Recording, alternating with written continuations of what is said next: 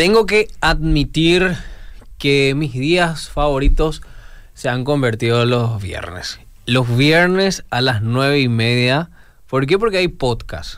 Además de eso, porque tengo el placer, el privilegio de poder estar con un amigo, realmente un amigo con todas las letras, ¿verdad? números y letras, y con todo lo que se pueda agregar. Adolfo, bienvenido, ¿cómo estás? ¿Cómo estás, mi querido amigo? Un gusto poder, poder volver a compartir este tiempo. Después de un tiempito, ¿eh? Sí, pasa que la verdad que estoy con muchas actividades, pero obviamente tiene que ver con lo ministerial, ir a compartir en diferentes lugares, así que también es una bendición. Y un gusto ahora recuperar nuestro, nuestro training acá en Generación de Mente, ¿verdad? Creo que los, los, los bendecidos, los dichosos somos nosotros, que, ¿eh? que tenemos, No, te tenemos acá con nosotros, aprendemos mucho. Y bueno, te agradecemos por, por siempre darte este tiempo de venir, de compartir con nosotros. Y bueno, ¿qué tal tus tus días, verdad? Bien, Elías. No, primero, gracias. Yo creo que el, el privilegio compartido, ¿verdad? Y no es tirarnos flores, sino... No, es la verdad. Saben que es de verdad también. Bien, vos sabes que estoy con mucho trabajo, mucha actividad, gracias a Dios. Y ayer tuve un pequeño, eh, ¿cómo se llama? Breakcito, por Sí. llamarlo así, ayer jueves. Y me fui a ver un partido de Odesur, ¿verdad? ¿En serio? Sí, le había prometido a Sofi y Mika y encontramos así un huequito. Y ellos querían ver, las dos querían ver este todo lo que tiene que ver con gimnasia artística, ¿verdad? Ah. Porque las dos hicieron mucho tiempo. ¿Patinaje o...? Eh, no, no sé qué, porque ellas armaron el programa de qué querían ver. Yo Ah, vos te fuiste yo- ya. Claro, yo les, les prometí que les llevaba y les llevé. Pero llegamos, estábamos formando la cola para entrar donde se iba a hacer esa práctica, ¿verdad? Sí. Dentro de lo que era el, el cronograma del- de los juegos. Y después de esperar como unos 20 minutos por ahí nos dicen, eh, queremos pedirle disculpas, ya no hay lugar, está lleno. Y lo que quedaba en ese horario, eh, todavía como Mm. para poder entrar, era el juego de básquet de las chicas de Paraguay con Chile. Partidazo.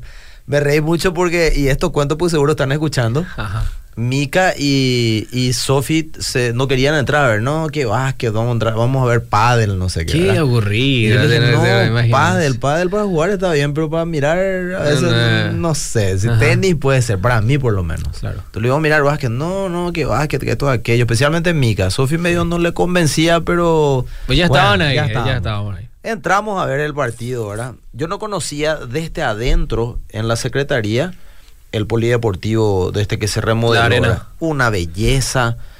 En serio, una belleza el lugar. Y obviamente ahora está mucho más cuidado en más detalle eh, en- en- por los juegos. Un partidazo de las chicas. Era simpático porque a los tres minutos las más fanáticas del, del, del estadio eran eh. Mika. Las que estaban diciendo que aburrido, ahora Sí, se sí, convirtió en sí. la más fanática. "Vieron, me tiene que hacer Ah. caso, yo sé de deporte. Ajá. Y lo que sí que la pasamos muy bien, partidazo de las chicas y bueno, les animo también a la gente que aprovechen, vayan, miren, háganse el tiempo. ¿Cómo salió el resultado? Eh, Ganó Paraguay por 10 puntos de diferencia, Ah, pero fue cerradísimo ya los últimos eh, minutos, los últimos 2 minutos y 15 más o menos se definió el partido. Que en básquet 2 minutos 15 es una eternidad. Mm, Eh, y cabe destacar que cuando eh, con esto se está demostrando que nosotros podemos hacer muy buenas cosas en Paraguay. Cuando se organiza bien, la gente va a, re- va a responder, se te va a ir muchísima gente.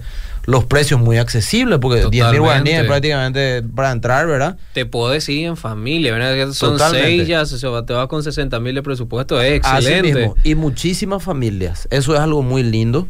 Niños, padres, madres, este, familia, ambiente familia. sano. Y un ambiente muy sano. Y eso es muy bueno. Y vos sabés que me imaginaba, Elías, yo decía, ah, y obviamente hay juegos que puedes entrar hasta gratuito. Es cuestión de agendarte.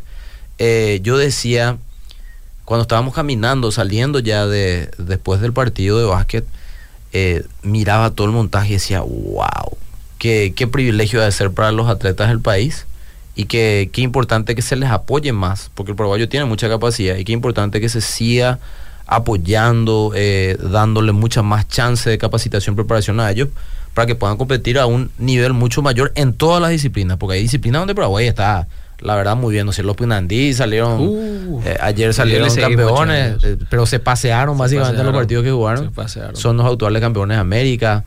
Básquet, eh, se nota que las chicas se prepararon. Creo que el sábado, mañana juegan con Colombia. Yo he visto el partido de Colombia, la previa. Un equipazo tiene Colombia en mujeres. Y bueno, muchas otras cosas, disciplinas que Paraguay logró ya medallas y que muestra que vale la pena apoyar. Y Dios quiera que se mire también hacia el deporte que es tan importante, tan sano, para incentivar al joven de nuestro país a incursionar también dentro A del otras deporte, modalidades. a otras modalidades, aquellos Sí. que tienen talento y capacidad para eso. Y me iba caminando y con eso cierro. Y yo decía, qué increíble se ve esto. Y, y ahí por primera vez pensé y dimensioné lo que hace estar en una Olimpiada. Caminando nomás ahí dentro de lo que es el complejo de la Olimpiada. Imagínate si vos sos un deportista de alta competencia y te vas a representar a tu país. Eso debe ser una, una locura, ¿verdad? Para las otras disciplinas sería como el mundial en fútbol, básicamente.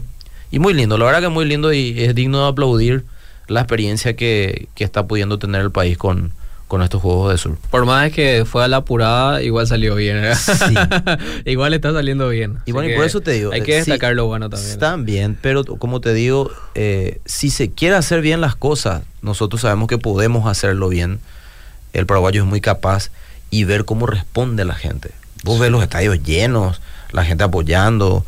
eh, y eso es muy lindo, ¿verdad? Y como vos dijiste, resaltar eso, un ambiente lindo, un ambiente sano, familia, en medio de tanta violencia últimamente en nuestro país, eh, cabe destacar también eso, que es importante volver a dar lugar a esos espacios para compartir de una manera sana y interactuar como ciudadanos del país. Solamente entre paréntesis para, para cerrar este y hablar del tema ahora. Tenemos tiempo, no. Inclusive, eh, ¿te acordás que eran cuando la gente de Odesur vinieron acá justamente en el programa de- de No te duermas? Ah, qué bueno. Sí, ellos vinieron eh, meses atrás a promocionar lo que era el evento. Ellos nos decían fuera de, de- de cámara, tenemos miedo, Karen y Elías. Tenemos Ajá. miedo, la gente no se está... eh, no, no se está Prendiendo. prendiendo y ellos necesitaban mucha gente que trabaje con ellos, ¿verdad? Sí. Ellos estaban así publicitando en todas las radios y nosotros también le invitamos aquí porque creemos en el, en el deporte, creemos Claro. en esto. Y después al final eh, faltó todo, o sea, perdón, sobró todo, Sí. eh, sobró toda persona. Yo creo increíble. que como que... Siempre paraguayo, último momento. Sí, nomás. última hora. Y como que también iban mirando un poco. Yo creo Ah. que la inauguración fue clave. Cuando vieron la inauguración, tenía muy buen nivel. Ahí como los muchachos dijeron, Wow, "Ey, ¿eh? está bueno esto. Esto es ¿eh?". Paraguay. Sí, y yo sé que el que se fue a mirar de curioso se quedó, la, verdad se quedó, yo me quedé impresionado. Soy bien sincero de la organización, este, el nivel de lo que podés vivir y por sobre todas las cosas lo que vos dijiste, un ambiente sano, porque se supone que el deporte inspira a, a prácticas sanas de vida, ¿verdad? Sí. y vivir en ese ambiente, la verdad es muy lindo. Pero eh, yo creo que hay que apoyar, eh, si se logró cosas importantes a este nivel con varios atletas del país que se están preparando, que cabe destacar que la mayoría se prepara fuera del país, Sí. si quiere competir a nivel alta competencia, porque lamentablemente Ellos se faltan, costean. claro, lamentablemente faltan recursos. Pero imagínate si se apoyara al deportista nacional. Wow, o sea, yo creo que Paraguay podría competir por muchas cosas que ni nosotros mismos a veces ya creemos que podríamos competir. Pero no sé competir para decir competir, sino competir para ganar en serio, Mm. ¿verdad? Porque me imagino que irte para competir es una linda experiencia, pero Claro. prepararte para ir a competir en serio y decir yo puedo ganar, eso está genial. Y representar a tu país, o sea, una cosa espectacular. Así que Increíble. les recomiendo. Hay todavía fin de semana, creo que hay una semana más de, Sí. de varias disciplinas y aprovechen, Aprovechar. aprovechen. Bueno. Bueno, ¿Qué hablamos hoy? hoy hablamos de la codependencia emocional. Uf, Codependencia tiraste una bomba. emocional. Claro, vos sabes que estuve pensando y dije qué buen tema para charlarlo. La codependencia, yo no soy psicólogo, pero estudié un poco sobre el punto. Me gusta así la psicología. Sí. Eh, pero estuve estudiándola y me llamó la atención que es muy amplio el espectro de cosas que uno puede eh, estudiar y entender de lo que es la codependencia.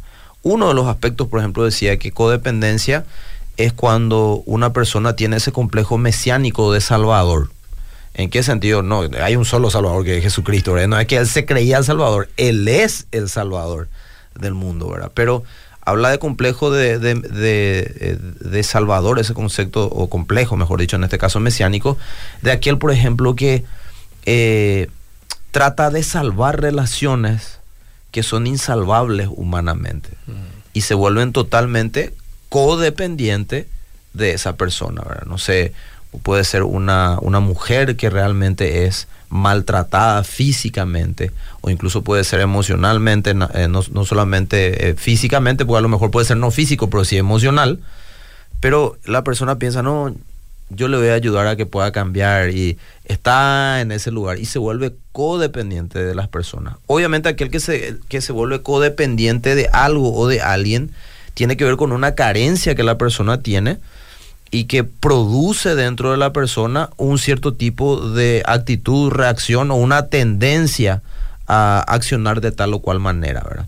Y dentro de ese espectro de cosas, una de las cosas que yo, lo que yo quiero tocar específicamente hoy es lo que voy a empezar a leer ahora para darle un poco una base a esto, ¿verdad? Y fíjate lo que anoté acá. Una de las principales fortalezas emocionales con la que la gente lidia hoy en día se conoce como la codependencia. Hay otros términos que amplían esta fortaleza más allá de una relación como las adicciones a la gente y a los medios sociales. Pero yo quiero tocar justamente esos dos puntos, adicción a la gente y a los medios sociales, o sea, internet, redes sociales. Pero para comenzar, vamos a hablar específicamente de codependencia dentro de este marco. La gente y las redes sociales. La codependencia es un mecanismo de supervivencia, una forma de fortaleza emocional. Quiero que se queden con esa frase, una forma de supervivencia. O sea, eh, una cosa es vivir y otra cosa es existir. Son Sí. dos cosas totalmente diferentes. Existe el que vive sin propósito. Existe el que se levanta y dice, bueno, vamos a ver qué pasa hoy, ¿verdad? Vamos a ver qué pasa hoy. Y vive eh, a, lo, a lo que, A lo- a lo que vaya, venga sí. ese día. El que, ese es el que existe. El que vive es el que en- eh, tiene un sentido por lo cual vivir, tiene un propósito por lo cual vivir. Y obviamente esa persona lo puede hacer porque tiene una buena autoestima primero y segundo, naturalmente porque conoce a Dios. Porque si vos conoces a Dios, eh, el, el, ¿cómo puedo decir de una manera más sencilla? La experiencia de vida con Dios en una comunión, en una amistad y la guía de Dios a través de su palabra te da un norte cierto. Porque qué mejor que el creador del universo para enseñarte cómo vivir la vida, ¿verdad? Qué acciones tomar, qué Totalmente. decisiones eh, eh, llevar adelante, etcétera, etcétera. Entonces acá dice que es un mecanismo de supervivencia, o sea, es tratar de sobrevivir cuando en realidad me estoy hundiendo. Entonces, eh, dice que eh, se, le, se le llama también una especie de fortaleza emocional que permite a la persona lidiar, aunque incorrectamente, con la falta que puede sentir. Y un ejemplo que me vino a la cabeza al día, querido, Dígame. y, y a la audiencia nuestra es, eh, ¿vos te fijaste que hay gente que no puede estar sola? Pero Sí. Estamos hablando de una relación. Sí. Estamos hablando de una relación. Mucho, ¿eh? Eh, se pone de novio o de novia constantemente. Eh, Cada dos meses. sí, termina una relación y al tiempito ya está de novio con otra persona, ¿verdad? Eh, yo conozco muchas personas en ese caso. Obviamente nuestra idea no es eh, Juzgar a nadie. a nadie, no estamos pensando en nadie en particular, sino como siempre lo decimos, pensar juntos. Y no puede estar solo. Entonces todo el tiempo está de pareja. Puede ser una mujer o puede ser también Un hombre. un hombre, ¿verdad? Para que nadie se enoje. Porque pasa en ambos, en ambos bandos. Eh, pero vos le preguntabas, a veces le decís, ¿por qué lo que cuando terminás una, una relación tan rápido te metes otra vez? ¿No te das cuenta que te golpeaste en la anterior? Esperando un poco más. Sanar las heridas. sanar las- claro, está tranquilo. Sí. Ordenar las cosas que tengas que ordenar. Y después cuando estés tranquilo, ¿verdad? Cuando te sientas emocionalmente fuerte, cuando tengas eh, la consideración sobre vos misma adecuada, la, cor- la- la correcta. Bueno, anda observando y elegí bien, ¿verdad? Porque se supone que si te, te metes en una relación es para casarte. Por supuesto. Obviamente hay veces que uno se pone en una relación y no funciona. Y no es que se puso para joder nomás o tener relaciones sexuales nomás con esa persona. Puede pasar que vos hayas hecho el proceso correcto y bueno. Y no salió, No, no no- salió. Y bueno, claro. puede pasar. Pero otra cosa es que vos constantemente estés en una relación. Y a veces, incluso estar en esa relación puede ser a costa de su propia moral. O sea, con Oh. tal de no estar solo o sola, va a hacer cualquier cosa. De no sentir incluso- un vacío interior. Exactamente, tratar de llenar ese vacío interior que obviamente lo que está viviendo sucede por alguna carencia que trae sobre la persona esa soledad y que lo busca llenar en el lugar incorrecto. Eh, hay una frase que vos siempre escuchaste decir, yo lo escuché muchísimas veces, sé que quieren también y probablemente varios de los que están escuchándonos del otro lado, que es que para casarte tenés que aprender a ser buen soltero primero. Pero buen soltero no es el que, Claro, se, que está en una relación de aquí para allá todo el tiempo, ¿verdad? No es la joda, ¿eh? No, no, no, eh, sino que aprovecha bien ese tiempo para madurar las cosas que tiene que madurar, ordenar las cosas que tiene que ordenar y prepararse para esa temporada de su vida, para tomar esa decisión, ese paso muy importante de formar una familia, ¿verdad? Entonces, esto tiene que ver con carencias en la casa. Alguna vez lo dijimos acá, que dice que el hombre cuando nace hay cuatro necesidades básicas que los padres son responsables de llenarlas, ¿verdad? Eh, y son amor, perdón, protección y autoestima. Cuando yo no recibí alguna de estas cosas en la casa y no soy eh, lleno, entre comillas, de parte de mis padres de eso, yo voy a tener una carencia o va a producir la tendencia a una carencia emocional. Tampoco es, no sé, una vez no te dijo tu mamá te ama y vos ya está, te amo y ya estás traumado. No, no estoy hablando de eso, pero estamos hablando de, de algo que fue constante, ¿verdad? Sí. En, en esa etapa de formación tuya en la casa, especialmente la niñez, la preadolescencia, la adolescencia. Y eso después se lleva a una eh, acción inconsciente que en este caso puede generar una codependencia de alguien, en este caso tratando de llenar un vacío que no lo vas a poder llenar así. Pero lo peor de todo es que en ese proceso de tratar de llenar ese vacío inconscientemente, eh, vas a ceder muchas cosas que probablemente no hubieras querido ceder, pero por depender tanto de la otra persona a costa de tu propia moral, muchas veces lo entregas. Por eso ves personas devastadas, especialmente lo vemos en mujeres. Se puede confundir eso con, con el amor.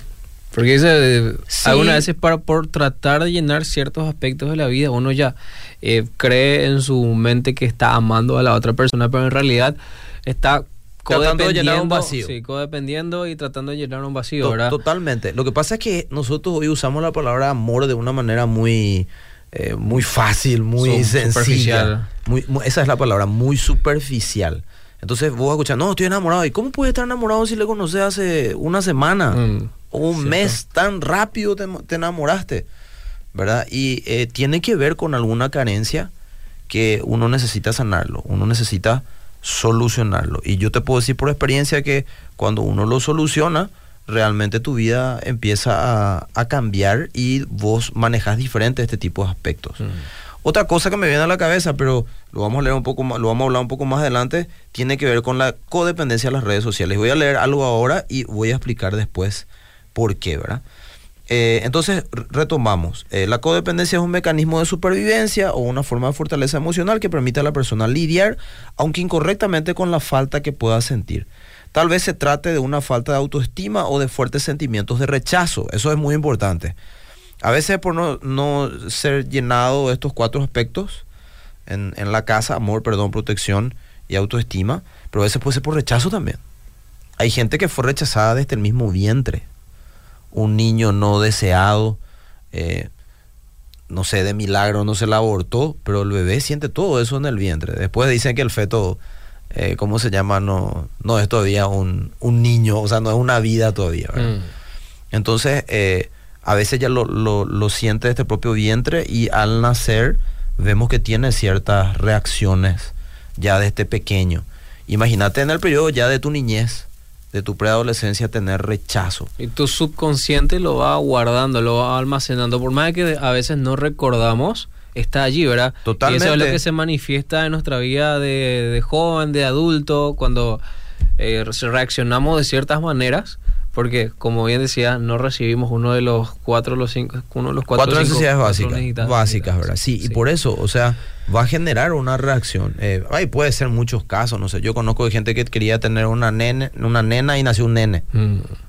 Y, y de por sí, de alguna manera, la frustración de no haber nacido lo que esperaba hace que, yo quiero creer que inconscientemente, pues no, no, no quiero creer que eso puede ser consciente, no trata de manera correcta, en este caso, a, a la hija o el hijo que haya nacido porque esperaba que sea de otro sexo, ¿verdad? Eh, yo puedo contar mi caso, en mi experiencia, eh, mi mamá tiene un trasfondo muy fuerte también con su mamá y mamá no sabía expresar amor eh, de una manera con palabras o con abrazos o cosas así. Su forma de expresarte amor era proveyéndote todo lo que físicamente vos podías necesitar. Y yo me volví muy enamoradizo en el periodo de mi adolescencia hasta los principios de mi juventud, entre los ca- eh, 15 hasta los eh, 19 años más o menos. Y yo me golpeé en esa etapa de mi vida, me golpeé mal. Y me acuerdo de haber entrado una vez en la pieza, yo ya le conocía al Señor para ese tiempo y yo creo que fue lo que me... No es que creo, estoy seguro que es lo que me salvó. Y me acuerdo entrar en la pieza una vez llorando porque una vez más me había golpeado, me habían dejado. Entonces yo me acuesto al borde de la cama, eh, me, me arrodillo al, al borde de la cama y le digo al Señor, ¿por qué tengo que entregar mi corazón tan fácil? Eso que vos dijiste, porque yo creía que estaba enamorado y nada que ver. Era solamente una mal, mala idea de lo que era amor en mi cabeza, inconscientemente. Y vos sabes que el Espíritu Santo me habló, pero yo escuché literalmente la voz del Espíritu Santo que me dijo, lo que pasa es que estás buscando el te amo de tu mamá en las chicas. Mm. Y ahí yo me di cuenta que yo buscaba, el, el- yo no estaba con una chica porque me quería acostar con ella o cosas así, no, yo quería la compañía de esa persona y quería sentirme amado. Obviamente era inconsciente, pero era cierto, si no me decía te amo, yo me sentía incómodo, me sentía intranquilo y era por una carencia emocional que yo había traído desde mi niñez hasta esa etapa de mi vida. Y bueno, cuando yo descubrí eso, empecé a tratar con eso, tuve que perdonar lo que tuve que perdonar y Dios me sanó de esa carencia emocional, ¿verdad? Entonces ahí empieza otra, otra historia, otra temporada de tu vida. Y vos te das cuenta de eso, ¿verdad? Entonces es muy importante, acá eh, hay gente que sufrió rechazo, puede ser alguno que nos esté escuchando, y son cosas que uno tiene que sanar. Y, bueno, hay formas de hacerlo. Eh, si no lo podés hacer a través de la guía del Espíritu Santo, la ayuda del Espíritu Santo directo, de la intervención de Él al perdonar y soltar cosas, bueno, puedes buscar ayuda psicológica también para que te dé herramientas de cómo tratar con estas cosas, ¿verdad? Pero es muy importante. Eh, en, cualquier, en cualquier caso, la codependencia suele implicar el uso de una persona o personas para arreglar lo que está roto. Yo llamo a esto tener una fortaleza de personas, dice el escritor de este artículo. Dios es el único que tiene el poder y la habilidad de suplir nuestras necesidades. El problema aparece cuando insistimos en acudir a otros antes de que a Él para llenar ese vacío que sentimos. Y la Biblia a través de, de ella nos enseña, o el Señor nos enseña a través de su palabra, cómo poder tratar con estas cosas. Eh, hay gente que vive, vive tratando de agradar a todo el mundo. Y normalmente, probablemente tiene que ver con una eh, falta de autoestima, ¿verdad? alguna carencia emocional. Y alguna vez yo te lo dije a vos en un podcast aquí, o no sé si fue a Keren, una frase que a mí me gusta mucho que dice que aquel que trata de agradar a todo el mundo un día morirá del rechazo de alguno. Uh, qué tremendo, primera vez que lo escucho. Y, y esa es una frase tremenda. Porque nunca le vas a poder agradar a todo el mundo. Ahora no estoy hablando de vos sos un, un- una persona con grandes problemas de, de carácter y después puedo decir que el resto no tiene problemas contigo, ¿verdad? No. Estamos hablando de una persona normal eh, que trata de agradar a todo el mundo. O sea, vos tenés algún problema y te sentís muy mal si no le agradas a todo el mundo, ¿verdad? Y también puede pasar lo que yo te dije hace rato, en uno de los casos que vimos, que a costa de tu propia moral puedes hacer cosas para tratar de agradar a todo el mundo. Yo sé que el adolescente, la mayoría a veces puede, o el adolescente puede hacer un montón de tonterías porque está tratando de caerle bien a todo el mundo y quiere sentirte parte de un grupo y todo eso, ¿verdad? Estás formando tu carácter.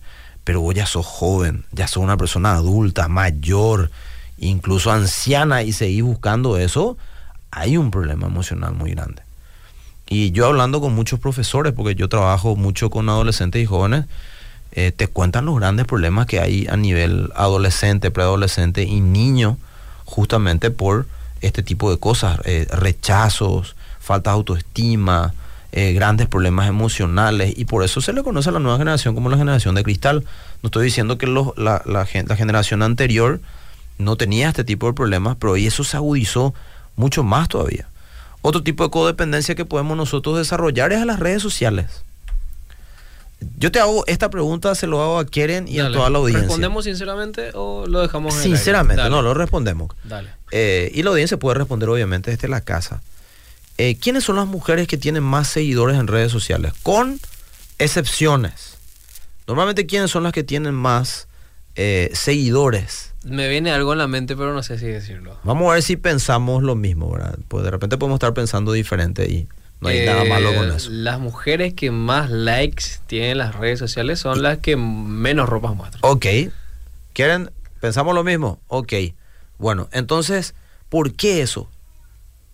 ¿Por qué eso? Solamente porque, eh, o sea, yo soy perfecta, estoy súper bien. Para sentirme bien. Para- Puede, puede llegar un mensaje de por ahí, no sé, no sé. Sí, para WhatsApp, sentirme ¿verdad? bien. Y no estamos hablando mal con esto No, de no nadie. estamos o sea, no entren por el No. lado de machismo o todas esas tonterías porque no, no viene por ahí. Eh, estamos hablando de una casi conducta, ¿verdad? Tiene que ver muy probablemente con sentirse importante, sentirse especial. Ahora la pregunta es, ¿por qué necesariamente sentirme importante y especial a través de las redes sociales? Porque yo puedo sentirme especial e importante sin exponerme, sin este eh, tener que mostrar demasiado de mí en una red social. Pues tú sabemos que la red social no es una conversación, tampoco es verdadera amistad, porque la, la conversación se hace así, Claro. En, persona. De tú a tú. Claro, la- las amistades verdaderas se generan así. Yo sé que algunos me van a decir, sí, pues yo ahí conocí buenos amigos. Claro, va a haber excepciones. Pero hay gente que no puede vivir sin la red social. Y yo voy a dar un ejemplo mío. Hace cuatro años, cuando yo pasé una situación muy difícil, que varias veces lo mencioné acá, yo no era de estar mucho en redes sociales. No era de estar pendiente de las redes sociales.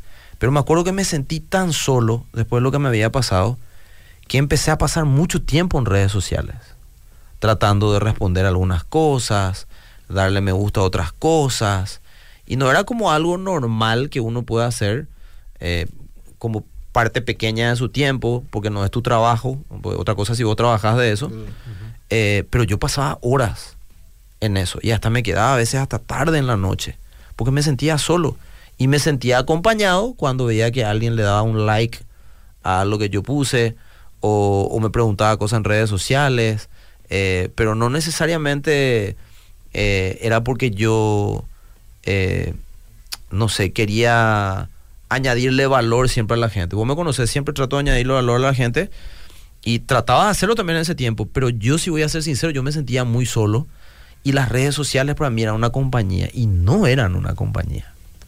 Entonces hay mucha gente que está mucho tiempo en redes sociales y se vuelve codependiente de una red social y de las personas, muy probablemente porque tenga un vacío que está tratando de llenar.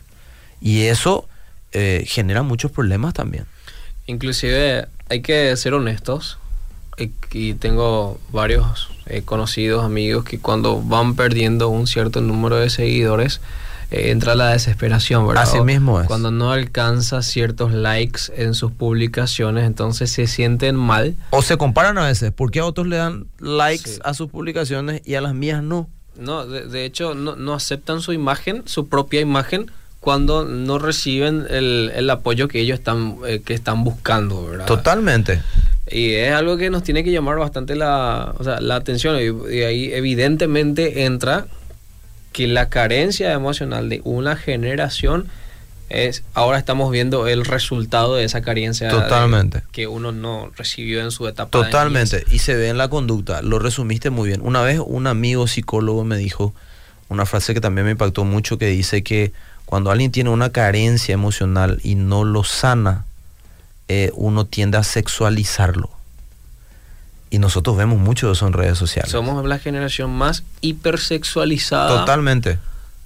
Totalmente. de todos los tiempos. Y, y no hace falta explicar mucho. Mira No. una red social normal y uno se va a dar cuenta, ¿verdad? Y eso es tremendo. Entonces, por el tiempo, para terminar, eh, Dios es el único que tiene el poder, decía hace rato, y la habilidad de suplir nuestras necesidades.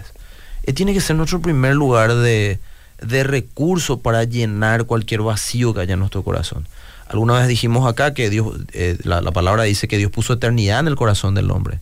Y nunca vas a poder llenar eh, un corazón que tiene un espacio de tamaño eterno con cosas temporales como personas, redes sociales o relaciones de noviazgo, por ejemplo. Lo- el único que va a poder llenar ese espacio de tamaño eterno es alguien que tiene un tamaño eterno. Y ese es Dios y su amor por vos y por mí. Él puede llenar cualquier área de tu vida donde hayas sentido rechazo, donde hayas sido lastimado emocionalmente, donde tengas una carencia. Él tiene todo el poder de poder llenarlo si vos le das la chance y la oportunidad de que Él lo haga. Y la Biblia te va a guiar en ese proceso de cómo acercarte a Dios y lograr esa sanidad de tu alma. Y vos y yo somos testigos de cómo Dios llena vacíos en el corazón. Y quiero leer algunos versículos, Elías, rápidamente.